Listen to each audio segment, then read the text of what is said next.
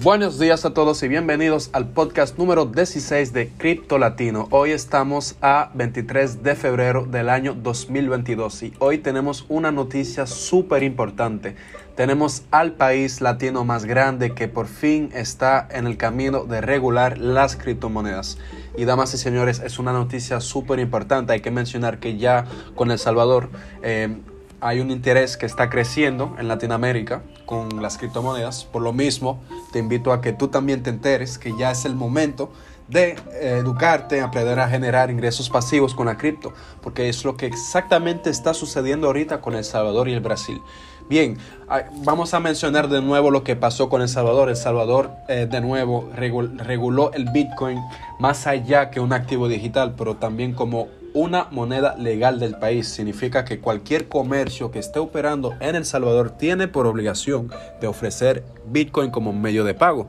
Y eso es bueno entender la diferencia entre esta ley y la que está aplicando Brasil. Ahorita Brasil está más bien regulando los Bitcoin, las criptomonedas como activos digitales y es simplemente para que los... Em, aquellos que están dispuestos a ofrecer servicios financieros puedan ofrecer servicios digitales eh, de manera como si fuese una licencia más bien. Obviamente bajo el mando del Banco Central por eso es importante mencionar la diferencia entre eh, la ley del Bitcoin de Salvador y la de Brasil. Se trata simplemente de un paso hacia adelante. Hay que mencionar también que en octubre de 2021 Brasil estaba ya mencionando el hecho también de legalizar el Bitcoin como moneda legal. A pesar de que no ha sucedido lo que están mencionando ahorita, o sea, lo que mencionaron en octubre de 2021, eh, ya con esta noticia que tenemos, eh, podemos decir que están yendo más cerca de esta meta. Incluso, eh, tengo que mencionarlo de nuevo, Brasil se convertiría en el mayor país de América Latina en regular las criptomonedas. Y eso es muy importante. Estamos hablando de Brasil, que es un país que cuenta ahora mismo con una población exacta de 212 mm, millones de personas. Por lo tanto, eh, podemos eh, quizás especular que la adopción de las criptomonedas va a ser a gran escala sobre todo para aquellos que están en los comercios locales. Es importante entender que en muchos países de América Latina pocos eh, tienen accesos a herramientas y servicios financieros y es bueno saber que las criptomonedas están aquí para solucionar este problema. Por eso de nuevo te invito a través de este podcast que ya pases a la acción, que te inscribes, que te permites educarte en criptomonedas. Puedes seguirnos en Twitter, en Instagram en Spotify. También tenemos nuestra página de blog que es tucriptolatino.blogspot.com.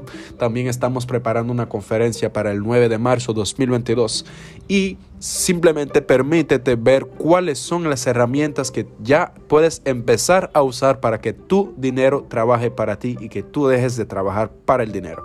Así que es todo para hoy. De nuevo, es un podcast bien corto.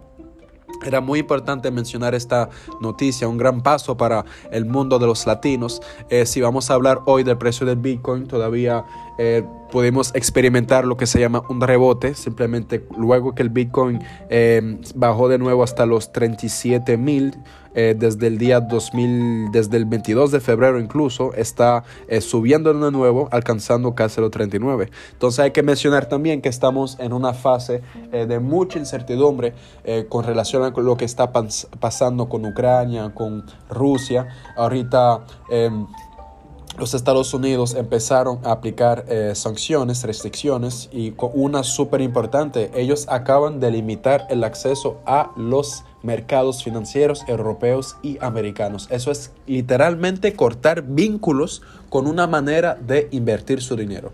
Por lo tanto, nosotros, Cripto Latino, creemos que quizás es uno de los gran pasos que se va a dar cuando la gente empiece a entender que la criptomoneda es un lugar donde no existe la prohibición, no existe la discriminación.